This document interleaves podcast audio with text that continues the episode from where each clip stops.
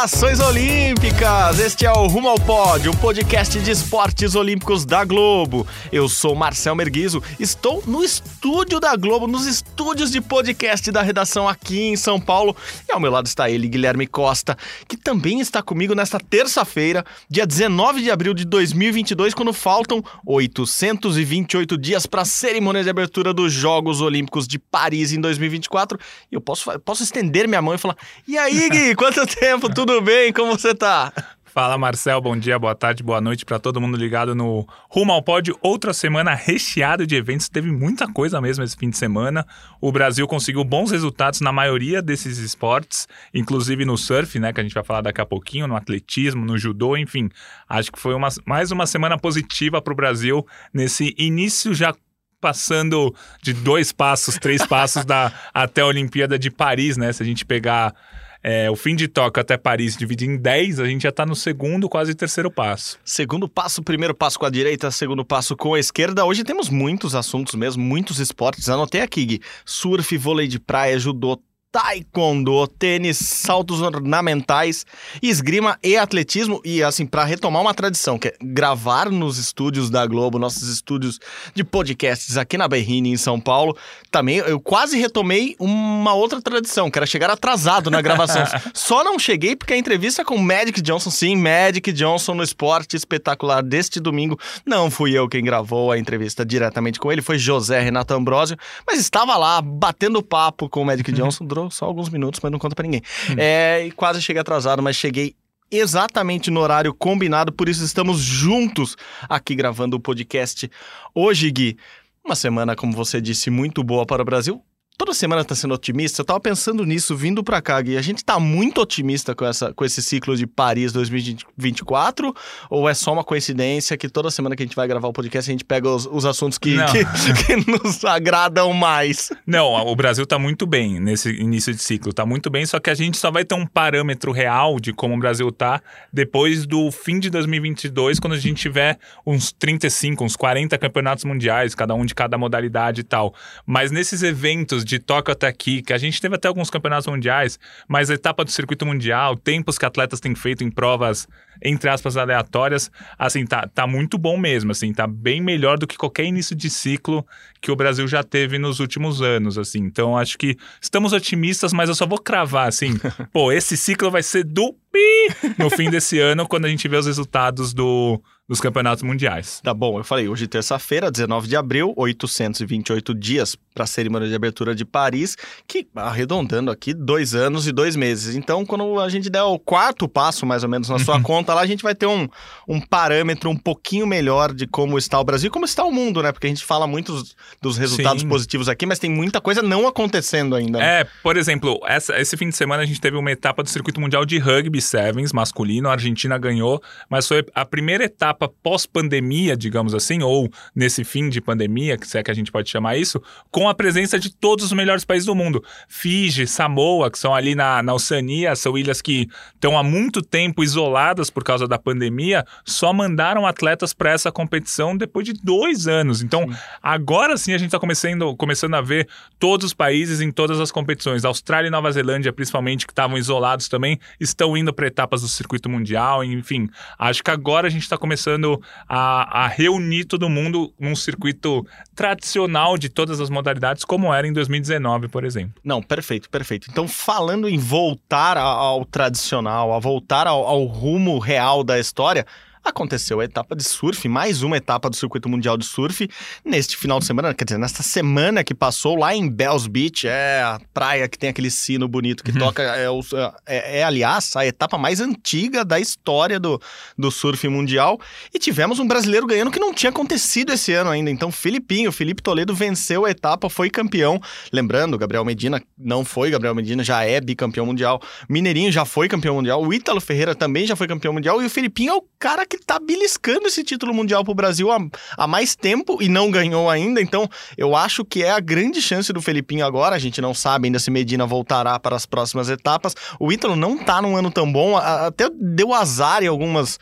algumas etapas, é, perdeu por muito pouco, assim, por notas muito no detalhe ali. Então, o Ítalo não tá perto do título. E o Felipinho está, além de ganhar a etapa de Bells Beach, ele assumiu a liderança do ranking mundial com, com esse título e me parece que agora, nessa segunda parte do campeonato, ele entra como um dos favoritos sim, né, Gui? Sim, ele agora é líder do, campeon... do circuito mundial após quatro etapas. Ele já tem 24 mil pontos. O Kano Igarashi, que é o japonês, é o segundo com 18 mil. Então a distância ainda, ainda foi é, boa. O Filipinho, assim, as, para quem gosta de surf mesmo, é, gosta de ver ondas grandes tal, não foi o que a gente viu na Austrália, né? Ali o Bells Beach, poxa, é onda de um metro e meio, um metro e pouco, quem gosta mesmo, mas o, o, o Filipinho ele se destaca nessas ondas também, né? Ele consegue tirar leite de pedra. O Ítalo, como você falou, ele caiu nas quartas de final é, da competição num resultado polêmico ali. Os, uh, eu não sou entendido de surf, mas o pessoal que entende de surf é, viu que o Ítalo devia ter ido para semi contra um australiano, a etapa foi na Austrália, mas ele acabou caindo nas quartas. Então o Ítalo, neste momento, é o sétimo colocado do ranking mundial. O Caio Ibelli é o oitavo e o Miguel Pupo é décimo. Então o Brasil tem quatro entre os dez, só que só um entre os cinco, só um entre aspas, que é o Filipinho, que está liderando. A próxima etapa já, é, já começa daqui a oito, nove dias na Austrália também, e aí a gente vai ver como que vai estar o Filipinho, por enquanto, 6 mil pontos na frente para ele. E o bom dessa etapa próxima, que é Margaret River, é, é, que o Felipinho foi campeão ano passado lá. Então Sim. é uma etapa que favorece muito ele. Então podemos ter o Felipinho abrindo ainda mais vantagem nessa, nessa liderança do circuito mundial de surf. É, lembrando, eu falei aqui do Medina, bicampeão mundial, que ainda não estreou. E há comentários de que agora sim ele pode vir. Ah, mas tem o corte. Ah, ele não tá entre. Ele não fez ponto nenhum. Vão convidá-lo? Vão. Ele é o Medina. Vão convidá-lo. ele vai disputar quando ele quiser, quando a galerinha lá do, do circuito mundial quiser. O Medina volta e daí sim pode ser que ele, que ele apronte as deles ali.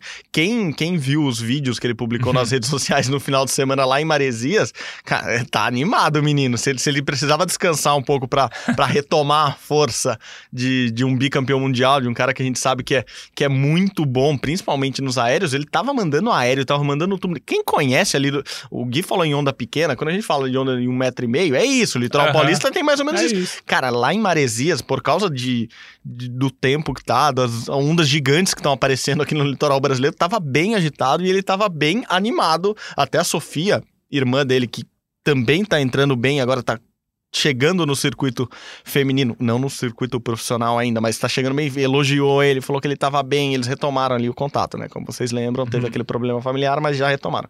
É, então, acho que o Medina pode sim vir, vir bem nessa segunda parte do circuito mundial, mas o Felipinho desponta como, como grande favorito, e que bom, assim, que bom que temos ele por isso que eu falei, o Brasil retomando o caminho das vitórias num, num, num, esporte que o Brasil tem dominado e muito bem. A gente já falou aquele. O, o Felipinho só não foi para a Olimpíada porque só podiam dois brasileiros e os dois com Isso. chance de ser campeões. Assim, se não teria ido três, o Brasil teria três com chance de é, ser campeão. O, o, circuito mundial do ano passado, o Medina foi campeão, o Filipinho vice e o Ítalo terceiro colocado. Acho que vale a gente dar uma rápida pincelada na. Tati Weston Webb, que ela não foi tão bem nessa etapa, caiu nas oitavas de final. Ela estava em quarto no ranking, agora caiu para sexto após quatro etapas do circuito feminino. Então não foi um resultado tão positivo da Tatiana que a gente tem acompanhado. Ela tinha vencido a, a última etapa, a gente está acompanhando de perto a Tati, que caiu um pouco pouco no ranking porque o resultado não foi tão bom. Mas ela está sim ali brigando entre as primeiras, né? Vice-campeã mundial sim, também. Não, não, não, estamos falando de nenhuma surpresa, mas a Tati está super bem esse ano de novo. Não foi bem nessa etapa.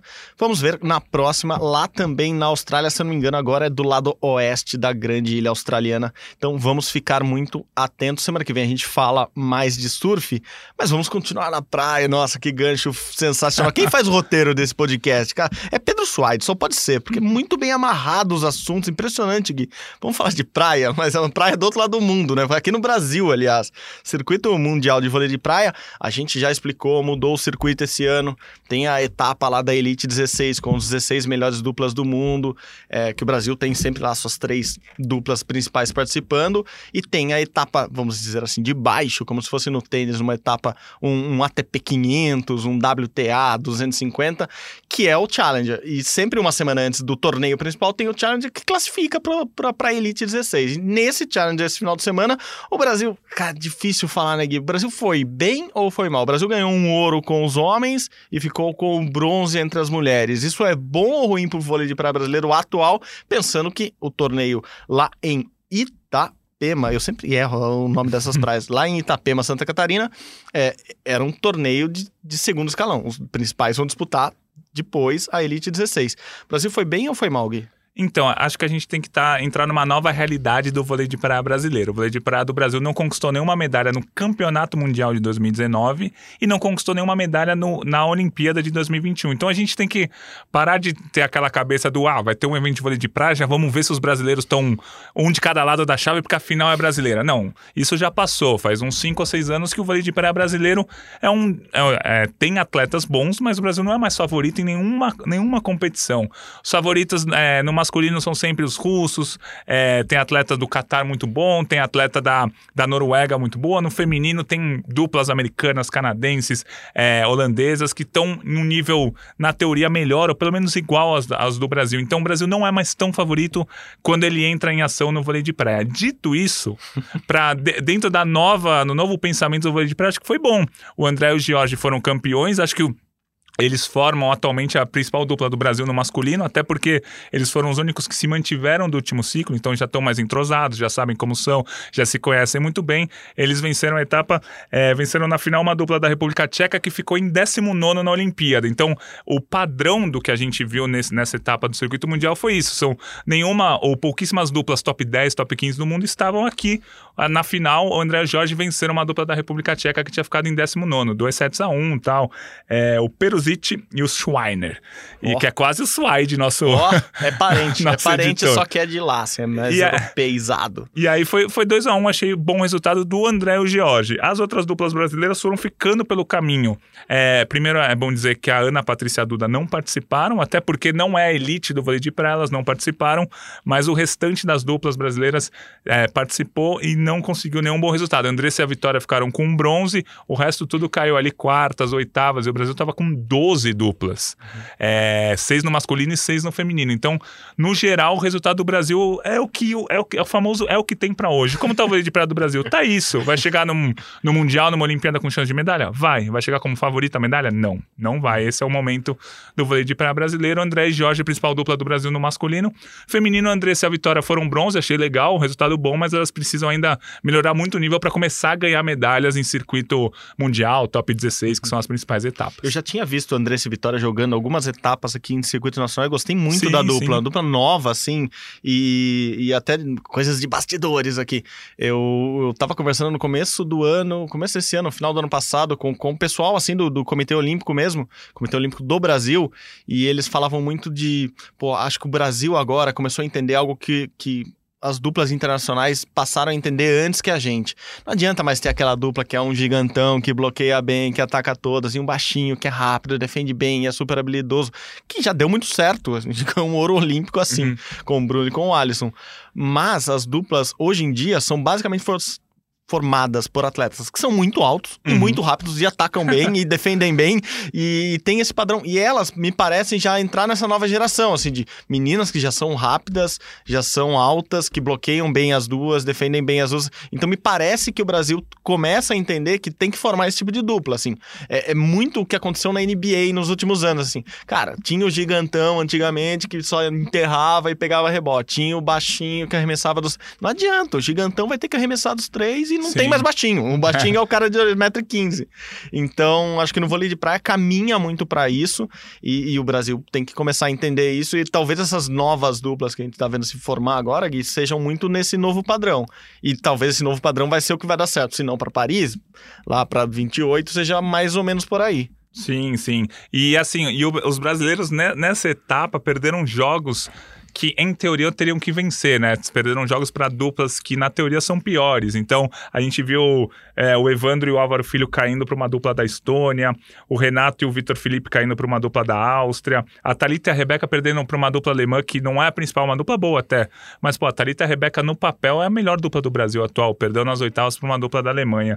É, o André e o Jorge perderam é, perderam, né? ganharam até o fim. A Tayane e a, a, a, Tayane e a EG perderam para uma dupla da Holanda, enfim é, eram jogos que o Brasil poderia ou deveria ter ganho. Então, é, mas é a realidade do vôlei de praia do Brasil atualmente. É essa. O Brasil chega sempre com chance de medalha, mas nunca vai chegar, pelo menos nesses próximos meses, como favorito à medalha. Aquele desafio Brasil Estados Unidos o vôlei de praia já não é hegemônico como foi é. em algumas décadas. Mas eu vou te dizer que os Estados Unidos no masculino tá pior que o Brasil até, assim. Os Estados Unidos não chega há muito tempo num, numa, num, numa grande competição bem. No masculino e no feminino tem duplas boas, é atual campeão olímpica no feminino também. Mas o masculino do Brasil, apesar de não estar tá tão bem, tá melhor que os Estados Unidos, mas é o que você falou. Agora tem tanto país brigando. É. O pódio na última Olimpíada no masculino foi é, é, Noruega, Catar e Rússia. Assim, nenhum país é calor, nenhum país é, não, sabe? Não, você pega assim e fala assim, ó, esse, esse foi o pódio da Olimpíada, Noruega, Catar e Rússia. Qual esporte isso, foi? O, o quiz ali é difícil. Os cara, é, exatamente. o quiz é difícil, é difícil. mas é isso, mas os Estados Unidos no feminino conseguiu renovar um pouquinho, isso. apesar de ter ficado com o Walsh e May jogando por 38 Olimpíadas seguidas, mas conseguiram renovar, o que não aconteceu no masculino. Gui, agora sem gancho nenhum, porque eu não conseguia arrumar um gancho para isso, é, vamos passar pro judô. Teve Pan-Americano de de, de, de judô. E, um comentário, um pan-americano oceânico, né? Porque tá. Ah, é verdade. Agora, a Austrália se ligou depois, acho que depois de 50 anos é, de Olimpíadas, 100 anos de Olimpíadas, 100 anos de Copa do Mundo, se ligou que não adianta ficar disputando todos os torneios da Oceania, que ela vai ganhar de todo mundo, tirando no rugby, que vai ter uma disputa ali com a Nova é. Zelândia, no Sevens tem uma disputa com o Fiji, mas a Austrália vai ganhar de todo mundo, toda hora, em qualquer esporte. Agora, disputa o Pan-Americano de Judô, nas Américas. Então tem lá Pan-Americano e Oceania, assim como o futebol na, na Austrália disputa as eliminatórias asiáticas, porque senão não ia evoluir nunca. Enfim, voltando, depois esse parênteses absurdamente aleatório aqui, é, teve o, o Pan-Americano de Judô, o Brasil foi muito bem, é, ganhou, obviamente liderou de ponta a ponta ali, Mayra Guiar ganhou, voltou a ganhar. O, o Guilherme Schmidt, que me parece no masculino que vem se destacando mais nesse, nesse, nesse início de ciclo é, para Paris também ganhou, mas me chamou a atenção também de quem não ganhou, né? Assim, quando você ganha muita coisa e é totalmente dominante no seu esporte, como o Brasil é nas Américas no judô, chama atenção. Por exemplo, a Rafaela Silva não ganhou na categoria dela. É, o Baby, Rafael Silva, não ganhou na categoria dele. Então, liga um sinalzinho de alerta nesses, nesses atletas que a gente confiou muito nas últimas Olimpíadas. Esse é, é esse é um ponto negativo desse Pan-Americano ou não? Vamos olhar para o ponto positivo que muitos atletas que a gente sabia que iam ganhar, ganharam e estão mostrando um judô de categoria. Ah, é, é o famoso copo, o copo meio cheio e meio vazio, vai. É, o, o judô brasileiro conquistou oito ouros, inclusive o título por equipes ali, na competição por equipes, mesmo que agora é olímpico. Então o Brasil dominou o pan-oceânico de judô, digamos assim. É, alguns resultados que eram esperados, mais positivos. Mayra Guiar campeã de novo, Bia Souza no peso pesado campeã de novo, Guilherme Schmidt mantendo a boa fase, vai subir mais no ranking, campeão é, de novo.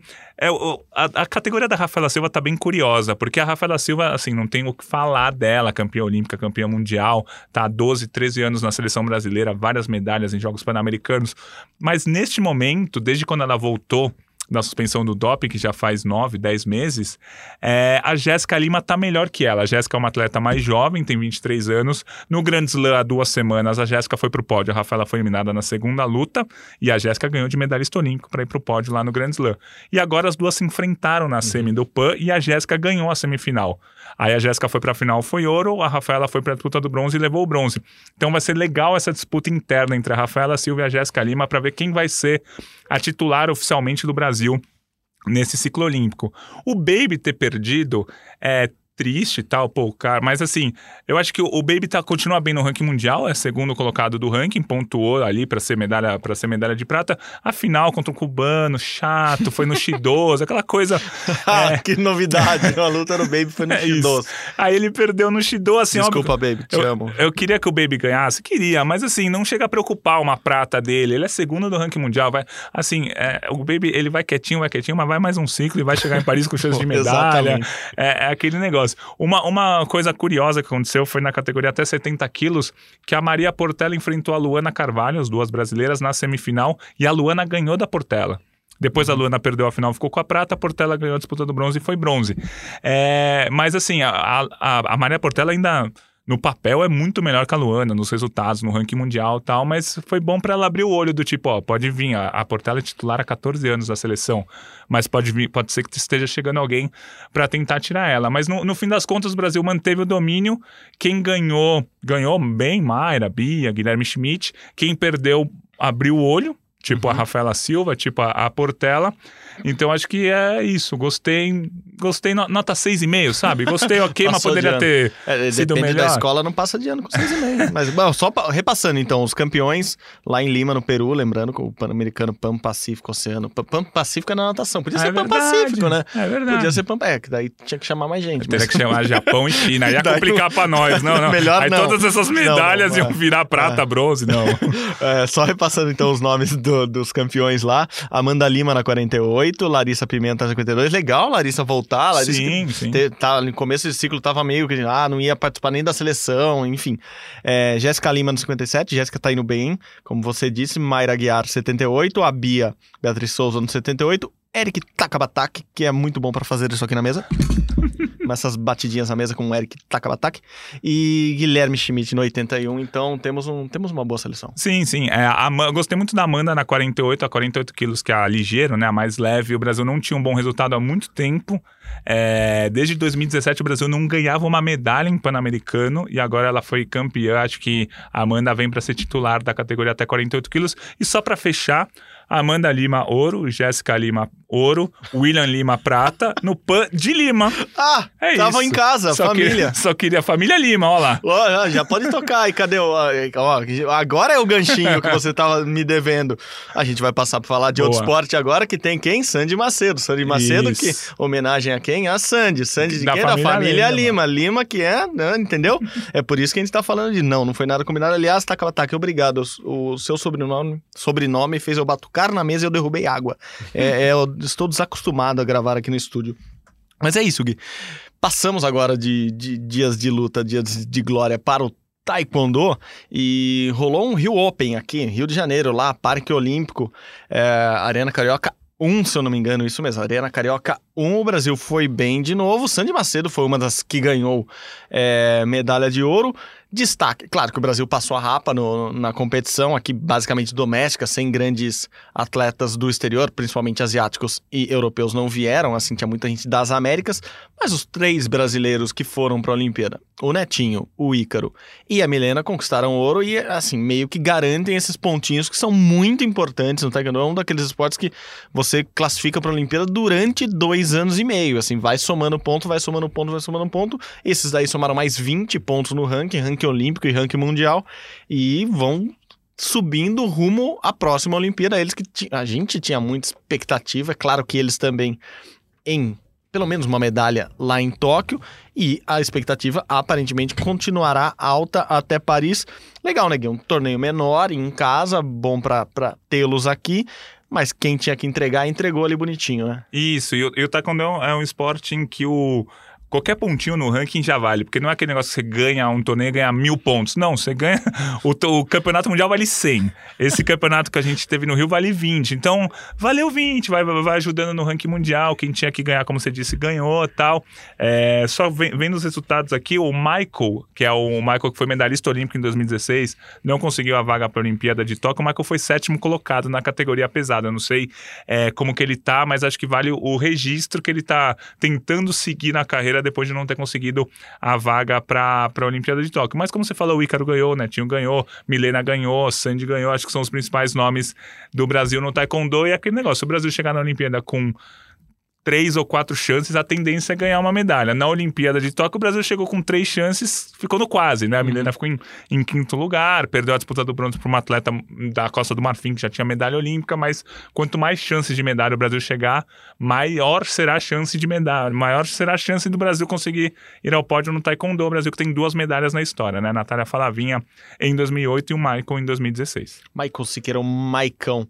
É bom vê-lo lutando, pena que ele não foi tão bem nessa competição em casa casa. Quem É difícil falar, não foi tão bem. Foi medalha de bronze, a Caroline Gomes, Ah, é, que é a atual campeã mundial na categoria 62 quilos. E para quem não viu semana passada ou não leu, tem uma entrevista muito legal da Milena, tanto no Savá Paris, tem lá no Globoplay, dá para entrar e, e, acompanhar um pouco. E ela fala da Carol como, como rival nesse ciclo. A Milena é, da, é do peso 67 quilos, a Carol é do 62, mas para a Olimpíada só tem a categoria 67. Então a Carol vai ter que subir de categoria e elas devem disputar entre elas ali o, o a vaga do Brasil, né? Uma vaga, não a vaga do Brasil, mas uma vaga para a Olimpíada, só pode mandar uma por, por país.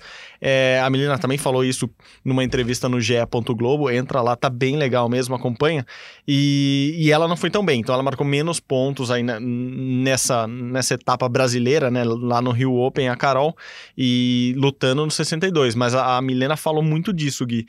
É, que ela acha que vai ser muito acirrada a briga entre elas por essa vaga na Olimpíada. O que a Milena fala de positivo é que quem delas for tem muita chance de brigar por uma medalha e estar brigando ali por medalhas, até porque as duas estão muito bem no ranking. Então, a pena é isso, não vamos conseguir mandar as duas para a Olimpíada, porque só tem um dos pesos, o peso da Milena, mas a Carol luta também no 67, então é, teremos uma boa briga aí. Acho que é, é bom a gente prestar muita atenção nessas duas, porque elas vão disputar entre si a chance de disputar uma medalha olímpica, não é só disputar para classificar. Acho que é muito legal prestar atenção nas duas, Gui. É, bom, estamos aqui pelas Américas mesmo. Vamos falar um pouco de tênis, Gui. Teve Billie King Cup, é, que é o, o, grupo daqui das Américas, né? Então o Brasil disputou é, com as meninas brasileiras. A Billie King é a Copa Davis feminina.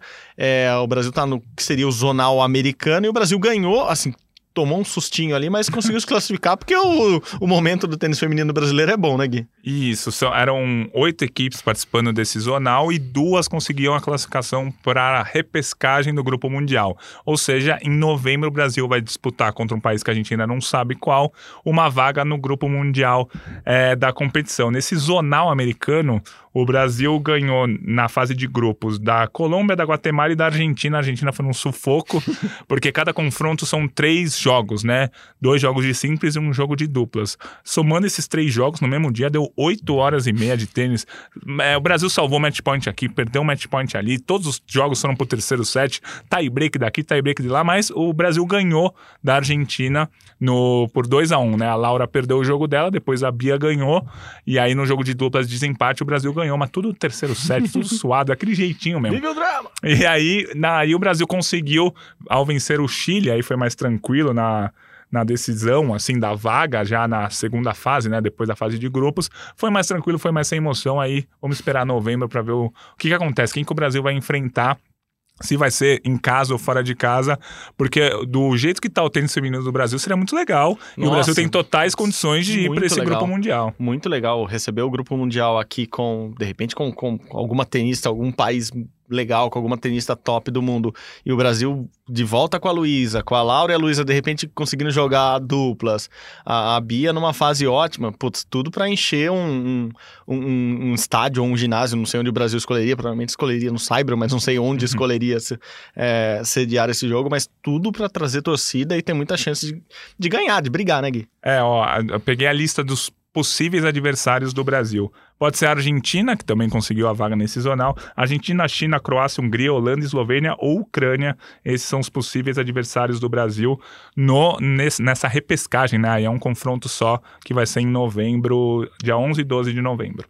Boa, boa, Gui. Resultado também importante em outro esporte que a gente muitas vezes não dá bola, né, Gui? A gente tava comentando um pouco isso antes no, no podcast, antes da gravação.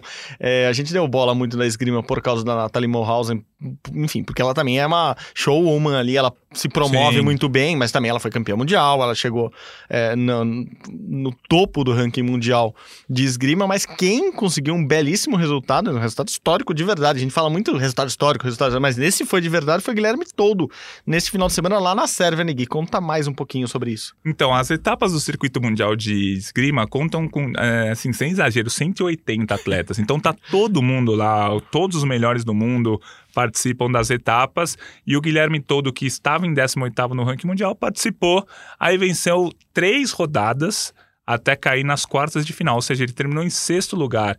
É, subiu para 12 no ranking mundial com esse resultado, melhor posição da história de um brasileiro é, no florete, né, na, no masculino, digamos assim, é o melhor resultado da história. Então é bom esse resultado. O Guilherme Todo é um cara que já participou de duas Olimpíadas. Em 2016, ele caiu nas quartas de final da Olimpíada, mas nas oitavas ele ganhou de um campeão mundial, do cara que era o atual campeão mundial, ele ganhou do, do grande favorito. Então Todo é um cara que consegue ganhar dos melhores uhum. do mundo. Ele não está sendo constante, ele tanto que ele não tem medalhas em campeonatos mundiais, não tem medalhas em etapas de Copa do Mundo, mas ele consegue vencer alguns dos melhores do mundo. Foi o que ele fez, venceu três jogos de esgrima até cair nas quartas de final. Então foi um resultado muito bom.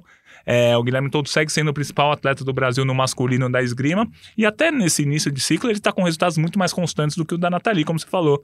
Que ela participou de duas competições, se não me engano, perdeu cedo nas duas competições. Então, o Guilherme Todo, nesse início, é a principal chance de medalha do Brasil.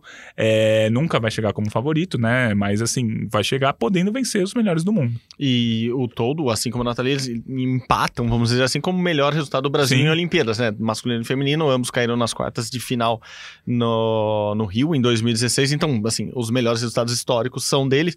É, você falando da Nathalie, não tá bem mesmo esse ano jogando esgrima, mas ela, nessa nessa segunda-feira fez uma mega apresentação em Paris. Ela, ela voltou com tudo na parte artística ah, dela. Isso ela voltou ela, mesmo. Não, não e é tá algo certinho, que ela leva muito é, a sério. Claro. Assim, e ela, e ela também ganha dinheiro com isso, ganha, se promove com isso. Nada contra. Né? Vamos falar de Paulo André daqui a pouco. Muito pelo sim, contrário. Sim, eu acho é que ela isso. tem que se promover porque ela faz muito bem isso. Claro. E só como curiosidade mesmo, eu lembrei disso agora porque ela fez uma mega apresentação lá em Paris. E, e ao que tudo indica, ela poderia aposentar ou não, mas ela vai disputar os sim. jogos, assim, basta classificar-se. E então vamos ficar atento. A, a Nathalie também fora da parte artística, que ela é muito boa, assim, inclusive, uhum. eu sempre falo isso, assim, ó, eu, eu, talvez não conheça hoje alguém que artisticamente no esporte brasileiro seja tão bom, criativo não, e, e assim, expansivo quanto a Nathalie, e mas é real, os resultados dela pós-Olimpíada, na Olimpíada também não foi bem, caiu na estreia, é, não são bons, mas pelo que eu entendi das conversas que eu tive com ela, ela sim vai vai continuar, vai querer jogar em casa é, a Olimpíada de 2024. O que aconteceu foi que passou um furacão na vida pessoal dela nos últimos dois anos, desde a morte do pai até a separação do marido, enfim, várias coisas. Mas como atleta, eu acho que vamos, vamos ter alguém para olhar ali na esgrima nos primeiros dias, tá? Tá naqueles primeiros dias. Esgrima é a primeira uhum, medalha, sim, sim, então sim. Vamos, vamos ficar atentos sim. É, falando em resultado, agora um pouquinho mais rápido até nessa parte final aqui do podcast, já que falamos de muita coisa, nem, nem fiz as contas. O que é bom de conta vai fazer a conta de quantos esportes já falou, mas a gente falou muito do Mundial dos Esportes Aquáticos, que começa quase que o mês que vem, né? Em junho, mas já estamos aqui indo para metade para frente de abril, então Mundial dos Esportes Aquáticos chegando, temos saltos ornamentais com os classificados do Brasil, né, Gui? Isso, rolou a Copa Brasil, que foi seletiva para o Campeonato Mundial, e aí uns nomes já conhecidos, né, de quem acompanha a Olimpíada tal, se classificaram para o Campeonato Mundial. A Ingrid Oliveira, o Isaac Souza, o Cauã Pereira, que a gente falou bastante dele, ele foi finalista olímpico em Tóquio é, no fim do ano passado. Ele ainda é júnior, né? Ele foi campeão mundial júnior no fim do ano passado, conseguiu a vaga agora para o Mundial adulto. Então, a Ingrid, o Isaac, o Cauã. É, teve também a Luana Lira, que também já participou de Olimpíada, a Ana Lúcia, e por fim, a, acho que a grande novidade é o Rafael Fogaça, é o sexto nome que ele, pela primeira vez ele está indo para uma grande competição é, no adulto. Aproveitando o aquático, a gente teve Aquáticos. também a seletiva de águas abertas para esse mesmo campeonato mundial de esportes aquáticos. É que aquático, ah, vocês não estão vendo a mesa aqui. Tipo, é sério, eu fui fazer graça, derrubei a água aqui na mesa toda, eu, eu tô quase aquático aqui. A Ana Marcela já estava classificada, nem precisou disputar a seletiva nacional, mas a Vivi Jungblut ganhou, vai ser. Jungblut também parece um pouco de Agut. é, conseguiu a vaga para o Campeonato Mundial na prova de 10 km. Então a gente vai ter a Vivi e a Ana Marcela. E no masculino, quem conseguiu a quem, vaga quem, quem? foi o meu xará, Guilherme ah. Costa. Ele que já estava classificado para o Campeonato Mundial na piscina, né? Nos 400, nos 800 e tal. Vai nadar também a prova de 10 km ao lado do Bruce Hansen, que vai ser a primeira vez que ele vai para uma competição adulta, assim, um campeonato mundial, 10 km e tal. Então vai ser bem legal aí não, esse mesmo campeonato mundial de esportes aquáticos vai ter natação, saltos ornamentais pelo aquático, tem as águas abertas, que a Ana Marcela vai entrar como uma das favoritas, mas ela não esteve nessa seletiva, afinal, campeã olímpica, não precisou participar. Exatamente, Guilherme Costa, o cachorrão, como bem disse o guia aqui, e ele, o Gui nosso é o famoso, Guilherme Costa, o cachorrão, é o segundo, é o que tem, é, é o xará dele. É, também classificado, então vai, na, vai nadar bastante. O cachorrão costuma nadar bastante nessas provas. Você que acompanha ele de perto, ele, ele não sossega, não quer nadar uma prova, ele quer nadar várias e as mais longas. Sim, exatamente. Ele vai nadar o Mundial, com certeza os 400, vai ver se vai nadar os 800, aí depende da estratégia dele. É, ele, se ele quiser, ele pode nadar os 1500, mas não sei se ele vai querer também e os 10 quilômetros. E o calendário do Mundial de Natação é primeiro as provas de piscina, depois as provas de águas abertas. Então ele já vai ter feito é, as provas de piscina quando ele estiver nas águas abertas. O que é bom que pelo menos não se cansa tanto nos 25 quilômetros nas águas abertas antes de disputar as provas de piscina. E agora para fechar então aqui, vamos passamos da, da natação para o atletismo. Dois ótimos resultados, não bons resultados do Brasil no final de semana, nessa semana que passou, nos 400 metros rasos, isso mesmo, nos 400, não tem barreira nenhum. Alisson dos Santos, ele que foi bronze nas Olimpíadas nos 400 com barreiras, foi medalha de prata numa prova nos Estados Unidos, reunindo muitos americanos bons. Assim, chama atenção pelo tempo que o Alisson fez, que é muito bom para quem teoricamente não treina para essa prova, mas chamou atenção inclusive dos americanos que ele correu muito bem. Assim, a prova dele. Eu vi muita gente no dia que, que, que saiu o resultado, Gui, elogiando a postura, ó, uhum. não sei a palavra exata disso, mas o, o jeito, o assim, estilo, assim, o estilo. estilo de Alisson dos Santos, o Pio, correndo lá nos Estados Unidos, um resultado muito, muito bom mesmo, né? É, nos 400 metros rasos ele fez 44 e 54. O que isso significa? É o segundo melhor tempo da história do Brasil, só perde para o 44 e 29 que o Sanderley Parrella fez quando, quando ele, Sanderley, foi vice-campeão mundial dessa prova. Então, é, é o 44 e 54 é uma, é uma marca muito boa do Alisson. Tudo bem que a gente está no começo da temporada, mas se a gente pegar um ranking mundial dessa temporada, ele está em terceiro lugar, atrás do Michael Cherry, que é o que venceu essa prova que ele chegou em segundo, e de um outro americano. 44-54 daria, por exemplo, a sexta posição para ele nas Olimpíadas de Tóquio. É, eu imagino que o Alisson não queira correr esses 400 metros para valer. Ele quer focar nos 400 com barreira. Esses 400, não vou dizer que é uma brincadeira, mas é um treino, é, é para pegar ritmo de competição, para entrar no estádio grande, para porque o, a competição foi importante no estádio grande ali. É, para ver como é que é, tal, correr. Eu não acredito que ele vá treinar para essa prova, não acredito que ele vá querer disputar uma medalha, enfim. Mas é um baita tempo, o segundo melhor tempo da história do Brasil, o terceiro melhor tempo do mundo no ano até agora. Então foi muito bom. E uma comparação que os próprios americanos fizeram muito no, nesse final de semana, olhando o Alisson em perspectiva, é que o tempo no 400 rasos dele, 400 sem barreira, vamos dizer assim, é melhor que o do norueguês do, do Karsten Warholm na história. Ah, o sim. Warholm nunca correu o tempo que o Alisson correu. Então, o Alisson tá correndo mais que o cara que é o maior da história na prova dele. Então, comparativamente, olhando que você tá numa saindo da pré-temporada agora. O Alisson tá correndo nos Estados Unidos porque ele fez toda a pré-temporada uhum. lá, ele não foi pro Mundial de, de pista coberta. Então, ele estar correndo melhor que o norueguês, que é um monstro da modalidade. Assim, um cara que, tipo, é, ele atingiu o teto, furou e subiu um pouquinho mais. Então, essa comparação todo mundo tava fazendo.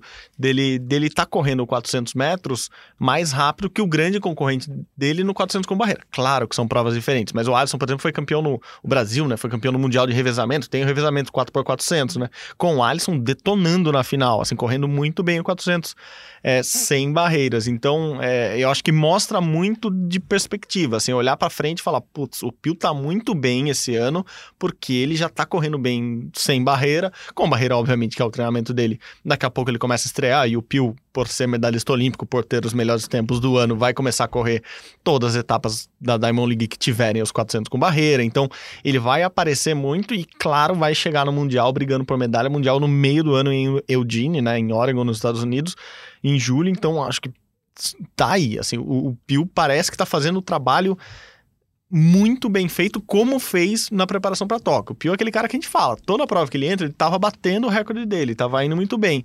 Ele se adapta muito bem nesse, nesse processo é, de ficar treinando muito tempo fora, ficar treinando muito tempo como ele está nos Estados Unidos. Então, me parece que é uma preparação muito bem pensada e que está dando certo de novo no caso do Pio.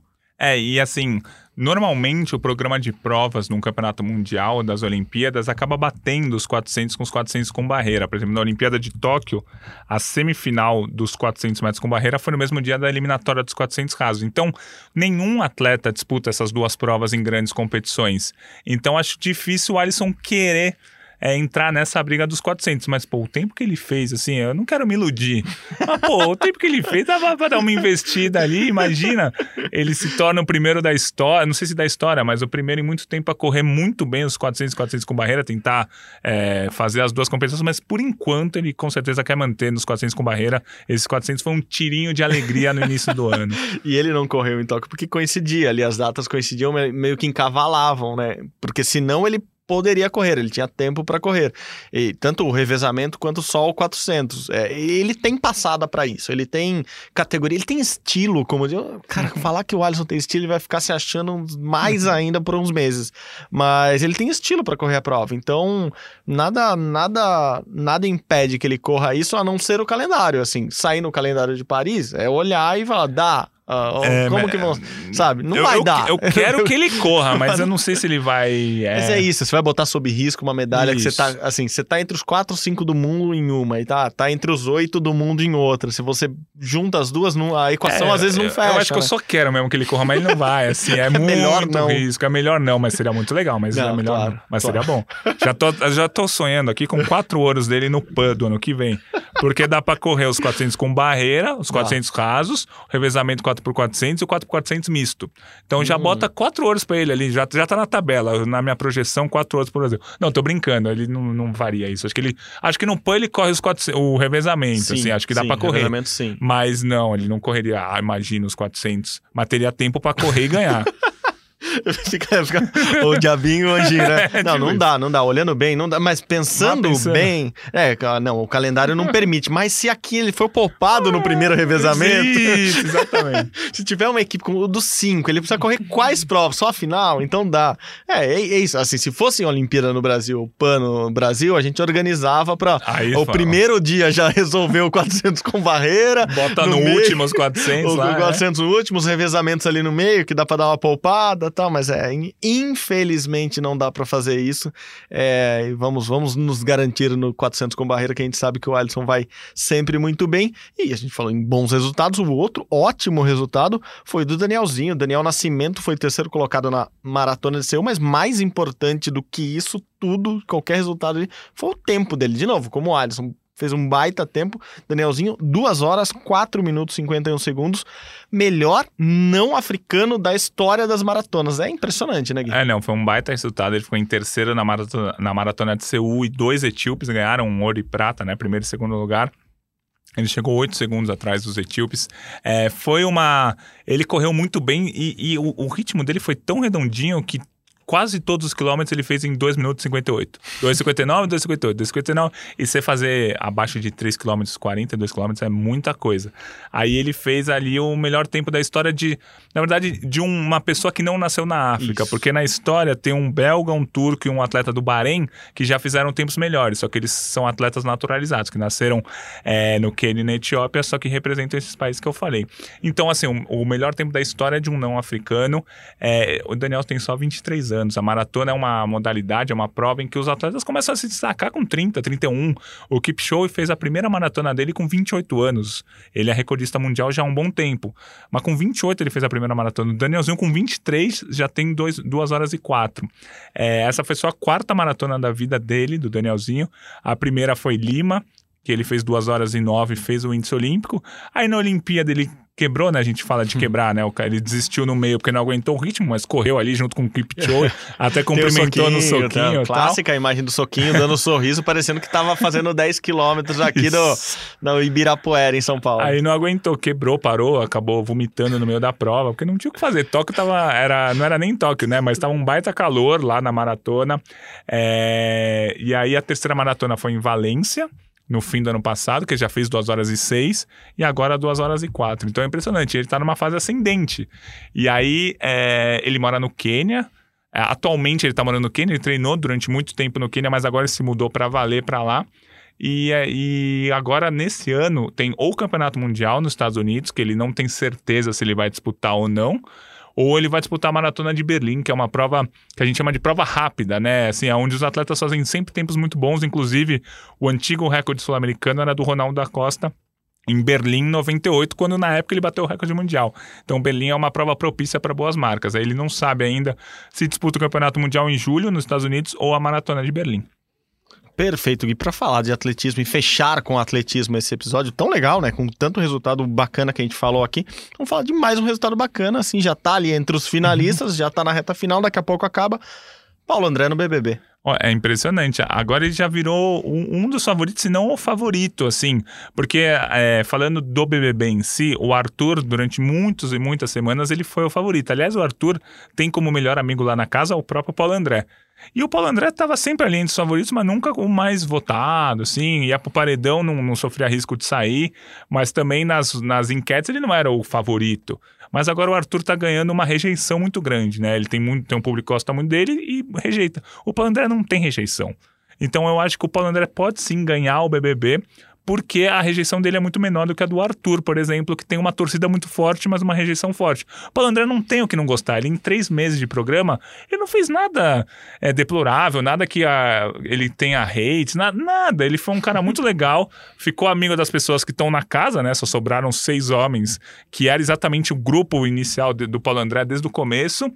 É, o André ganhou várias provas, é, não foi injusto com ninguém, não é? Colocou no monstro o cara que tinha voto. Não, o cara, o que ele fez tudo certinho, tá com uma torcida boa, não duvido nada que ele ganhe. E, quando, é o que a gente falou desde o começo do BBB. Quanto mais longe ele for, menos ele vai treinar e competir esse ano. Então, acho que, pô, já estamos em abril o campeonato mundial subiu no telhado para ele, né? Em julho, acho que não tem muito jeito, não. Em junho tem a última seletiva que é o Troféu Brasil, acho muito difícil ele participar. Até porque sair do BBB você tem uma agenda de sei lá, pelo menos 15 dias você não vai parar. Ah, você vai vocês ficar, da Globo aí. Você vai fazer, participar de todos os programas, você vai fazer todas as publis para você ganhar o dinheiro, totalmente merecido. Não sei se vai dar para o André esse ano, mas aí ele volta no ano que vem com tudo, com uma, um, provavelmente um patrocínio melhor, com uma, muito mais gente acompanhando, né? As pessoas vão querer ir ver o Paulo André no Troféu Brasil, a pressão vai ser maior, mas acho que esse ano não vai dar para o Paulo André disputar o Troféu Brasil, nada, ele vai disputar o BB, possivelmente vai ganhar o que já tá ótimo, assim, a gente falou desde o começo. A gente não julga o que ele quis fazer. Ele vai ficar mais famoso, vai ganhar mais dinheiro e não vai perder a Olimpíada porque estamos em 2022 ainda. Então, para a vida dele, talvez tenha sido a melhor opção mesmo. Para a carreira, a gente ainda não sabe. Mas para a vida, ele tá mais do que certo. Não, perfeito. Só arredondando ali a data exata, de 10 a 13 de junho, é, o Troféu Brasil lá no Rio de Janeiro, então é a última chance, é uhum. onde se define ali a seleção brasileira. É, é onde o Paulo André tem que correr, assim.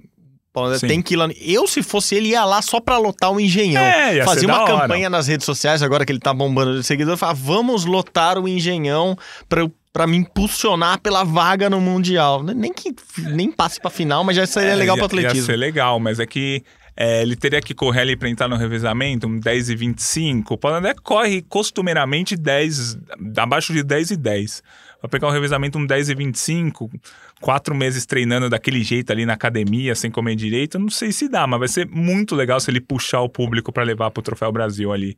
Pelo menos para ele participar tal. Vai que ele não pega a vaga, tudo bem, mas só para chamar pro atletismo, assim, vai ser no, na casa, no Estádio Olímpico o, a competição, né? Só corrigindo a informação que eu dei 13 segundos atrás. É de 22 a 25 de junho no Engenhão, o Troféu Brasil. E o Mundial é de 15 a 24 de julho. Ah, Eu misturei data, mês e ano ali, mas é isso. Mundial nos Estados Unidos, 15 a 24 de julho, que seria a meta final do primeiro semestre do Paulo André. A gente sabe que ele, ele entrou na casa já sabendo que, ia, que esse não era um plano.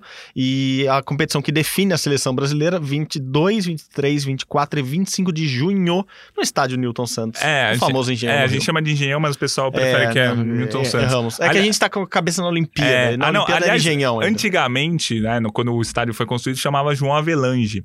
E tinha, eu juro por Deus, tinha uma padaria ali do lado, uma lanchonete, que chamava João Avelanches.